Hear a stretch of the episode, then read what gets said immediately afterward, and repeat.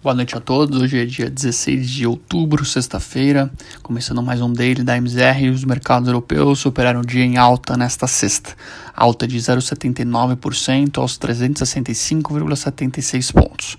Bom humor veio principalmente ligado aos bons resultados corporativos divulgados ao longo do dia.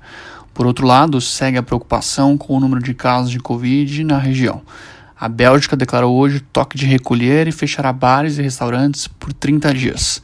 Outros países, como Portugal, França, Holanda e Reino Unido, vêm intensificando as medidas de restrição devido ao agravamento da doença no continente. Além disto, a pauta política segue em destaque. Hoje, o porta-voz do ministro Boris Johnson disse que as negociações com a União Europeia acabaram. Johnson, mais cedo, já havia dito para que o Reino Unido se preparasse para um futuro sem acordo. Ainda assim, o principal nome ligado à negociação da União Europeia deve ir a Londres na próxima semana. Por fim, o mercado ainda aguarda os dados da indústria e de serviços na Europa. Já nos Estados Unidos, o dia também foi positivo para os principais índices.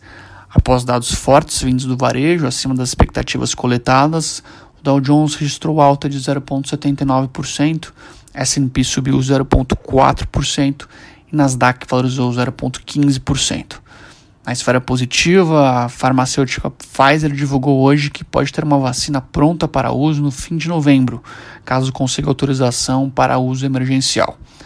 Por outro lado, pesou negativamente os dados ruins vindos do setor industrial, que registrou queda de 0,6% no comparativo mensal e frustrou as expectativas.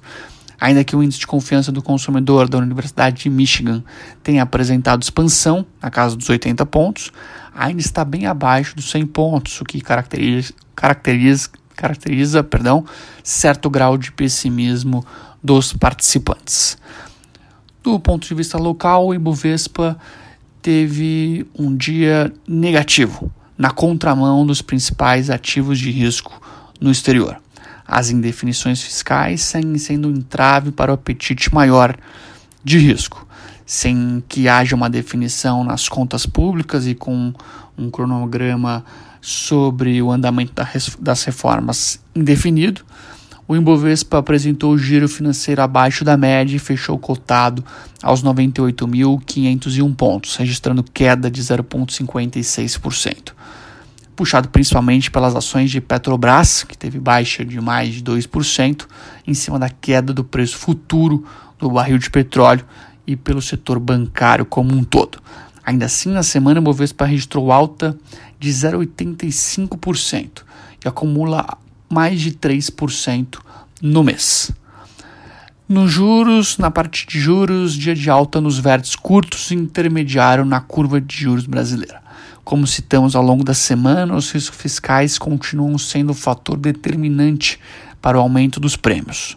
O mercado ainda se pergunta sobre a capacidade de financiamento do Tesouro e, o, e a dinâmica da rolagem da dívida pública. O mercado ainda se pergunta também sobre o auxílio emergencial e as fontes de financiamento do Renda Cidadã. DI23, por exemplo, ao fim da sessão regular, tinha alta de mais de 3%, a taxa de 4,77%. No câmbio, em linha com o cenário fiscal desafiador, a moeda brasileira voltou a, voltou a se depreciar versus o dólar americano. Mesmo em dia de alta para, as maioria, para a maioria das divisas emergentes, onde 27 das 33 principais moedas ganharam força, versus a moeda americana, o real sofreu novamente, fechou cotado a R$ 5,64, uma alta de 0,3%. Por fim, o índice de fundos imobiliários e FIX teve uma leve alta de 0,15%, fechou o dia cotado em 2.817 pontos. Bom, por hoje é isso, pessoal. Tenham todos um excelente final de semana e até a semana que vem.